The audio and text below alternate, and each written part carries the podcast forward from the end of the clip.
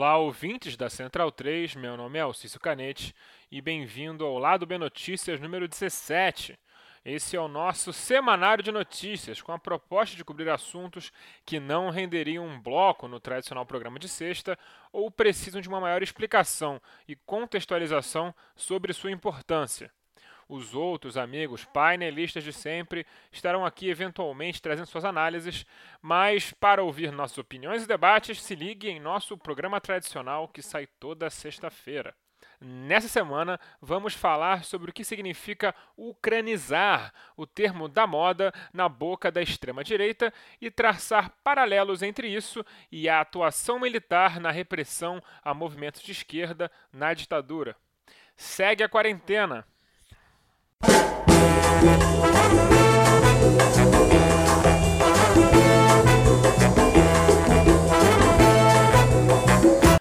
Não dá para falar em ucranizar sem entender um pouco dos dilemas políticos ucranianos desde o fim da União Soviética. Daria até para voltar ao século XIII e falar do Kievan Rus, mas nem eu, nem você ouvinte, temos tempo para isso, não é mesmo? Como as fronteiras entre os países dentro da União Soviética eram em grande parte livres, grandes populações de origem russa se espalharam por vários outros países, assim como existem mais de 3 milhões de ucranianos no que hoje é território russo.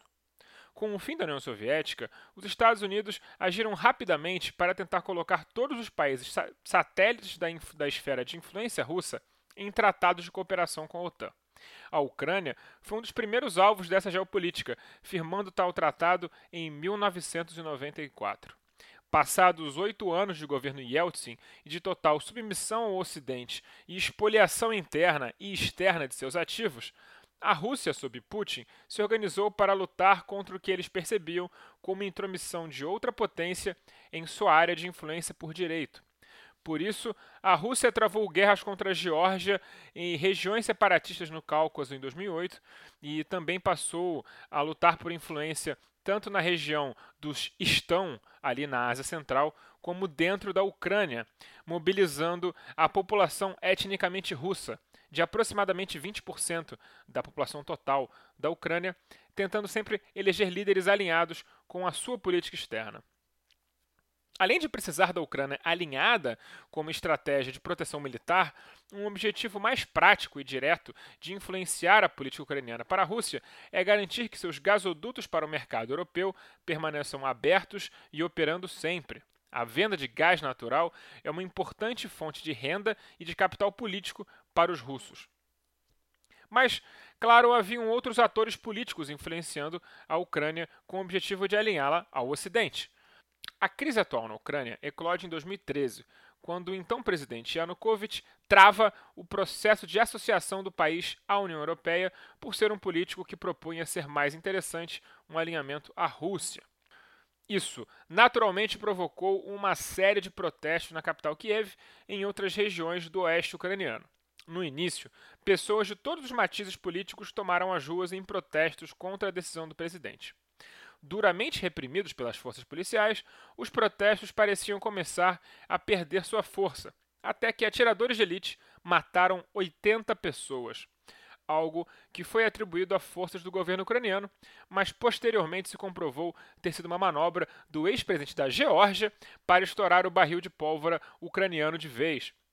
Na conta de 80 vítimas, quase metade eram policiais do batalhão de choque de Kiev. Nesse ponto do conflito, os Estados Unidos e Israel já haviam armado grupos paramilitares na Ucrânia para uh, ajudar com a indignação democrática. Enquanto estampavam seus rostos em manchetes de jornais pelo mundo, jogando políticos na lixeira, também organizaram e executaram ataques a sindicatos e partidos de esquerda ucraniano, matando os seus militantes. Em 2014, a Rússia anexaria a Crimeia e um conflito na região leste do país, de maior influência russa, a região chamada Donbass, se iniciaria. Entre as principais forças financiadas pelo Ocidente para lutar contra as forças paramilitares bancadas pela Rússia está o Batalhão de Azov, que é uma força abertamente neonazista. Eles foram posteriormente institucionalizados pelo governo ucraniano e hoje formam a Guarda Nacional Ucraniana, um braço militarizado do Ministério de Interior do país. Sarah Winter, a líder do movimento civil que traz essa proposta de radicalização política para um cenário de violência aberta contra políticos de esquerda, o que para o bolsonarismo significa qualquer pessoa que não declara seu amor incondicional a ele, esteve na Ucrânia durante todo esse processo de tomada neonazista das ruas e posteriormente das instituições daquele país. A manifestante se diz ex-feminista, mas sempre foi de movimentos de extrema-direita como o integralismo e o próprio Fêmen, onde ela esteve ao lado da deputada Carla Zambelli. Foi esse movimento de direita que a levou para sua carreira internacional em fascismo. Inclusive, tem uma tatuagem da Cruz de Ferro em seu tórax, que é um símbolo de nazistas que não têm a coragem de mandar logo uma suástica em seus corpos. A Cruz de Ferro dá para tentar explicar, digamos assim. Depois de um bom tempo se mantendo com alguma visibilidade, se reinventando como manifestante contra o aborto, o que atraiu a atenção da ministra Damares, retornou às origens e passou os últimos dias buscando ajuda financeira para treinar e armar um grupo paramilitar de guerreiros civis pelo bolsonarismo os 300, em alusão cafona ao filme 300 e ao fetiche à cultura marcial da cidade-estado grega de Esparta. Hoje, os movimentos neonazistas da Ucrânia, que se tornaram parte das instituições do Estado, começaram a mandar cartas pedindo nomes e endereços dos judeus de seus bairros. O movimento, parcialmente financiado pelo governo de Israel, parece estar planejando uma nova onda de perseguição a judeus, pois neonazistas, pasmem vocês, são bem nazistas. É isso que significa ucranizar a tática de um grupo paramilitar civil a ser posteriormente institucionalizado não é nenhuma novidade em movimentos de extrema-direita. O mesmo ocorreu com as SA de Hitler. A grande diferença entre os nazistas originais e sua nova geração é que falam de forma cifrada, apenas para os entendidos, se normalizando na sociedade no processo através de uma grande estratégia de comunicação que envolve, entre outras coisas, equalizar o comunismo ao nazismo. Mas partamos para um assunto ainda mais pesado. Vamos falar sobre a Operação Jacarta e sobre quando os militares planejavam indonesiar o Brasil sem nenhum pudor.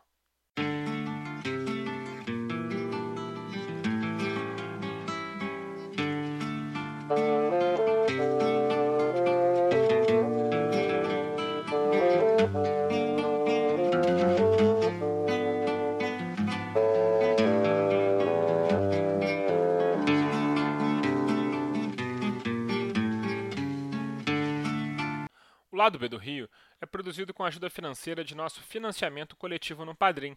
Se você gosta de nossos programas e quer que continuemos a produzir cada vez mais e melhor, considere se tornar um apoiador você também. Nossas faixas de apoio começam de apenas R$ 2,00 por mês. Acesse padrim.com.br barra Lado B do Rio e nos ajude como puder. Se não estiver podendo ajudar financeiramente, não tem problema. Nos ajude divulgando nosso programa e feed para amigos, colegas, conhecidos e todo mundo que está preso com você nessa quarentena. Não é a primeira vez que um evento que aconteceu em outro país foi utilizado no Brasil para colocar medo em grupos de esquerda ou mesmo pró-democracia. Nos anos 60, o nome era outro: Jacarta.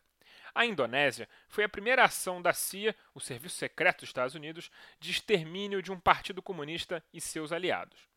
À época, 25% dos indonésios eram parte do partido ou de alguma organização camponesa, sindicato ou movimento social coligado.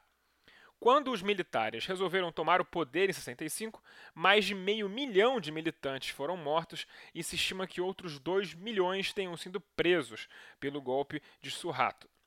Tanto no Brasil quanto em outros países que já estavam passando ou passariam por golpes de Estado patrocinados pelos Estados Unidos, como o Chile, por exemplo, a palavra Jacarta passou a ser jogada ao vento como ferramenta para ameaçar militantes de esquerda, em especial os comunistas.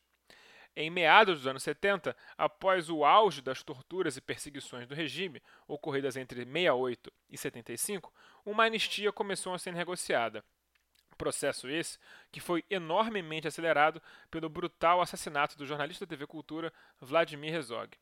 Geisel sentiu tanto o abalo político das manifestações que resultaram da indignação popular há tanto tempo travada na garganta e que por um pequeno momento pôde ser ventilada, que centralizou a operação de prisões e torturas. A partir de 1977, ninguém seria preso por subversão sem que a presidência fosse notificada. Mas o exército não era esse monólito ideológico que alguns pensam. Nunca foi e até hoje não é. Para explicar melhor as rivalidades pré e durante o golpe, contém com a ajuda do professor Eduardo Heleno, da UF de Niterói. Houve, em alguns momentos do regime militar, tensões grandes, né? É, elas eram menores em relação a alguns assuntos, mas, por exemplo, a própria é, disputa por quem ficaria no poder depois do Geisel, disputa que envolve grupos é, dentro das Forças Armadas. A gente, aqui comentando da Operação Jacarta, ela causou a saída, né, a morte do Vladimir Herzog, a polêmica causada né, e que tem como pano de fundo a Operação Jacarta, ela causou a saída do comandante do Exército em São Paulo, está ligado a um general que postulava a presidência, que era o general Silvio Frota. Você tinha essa disputa, embora, né, vamos colocar aqui, era uma tensão grande sim. E tem uma coisa interessante que você colocou aqui na pergunta, que antes, em 64, né, nós tínhamos, vamos dizer, legalistas. É, o regime militar ele tem uma faceta civil, uma, uma faceta militar. Ao mesmo tempo que nós tínhamos militares legalistas, tínhamos civis eram contrários à democracia e que é, apelavam à ideia de um golpe.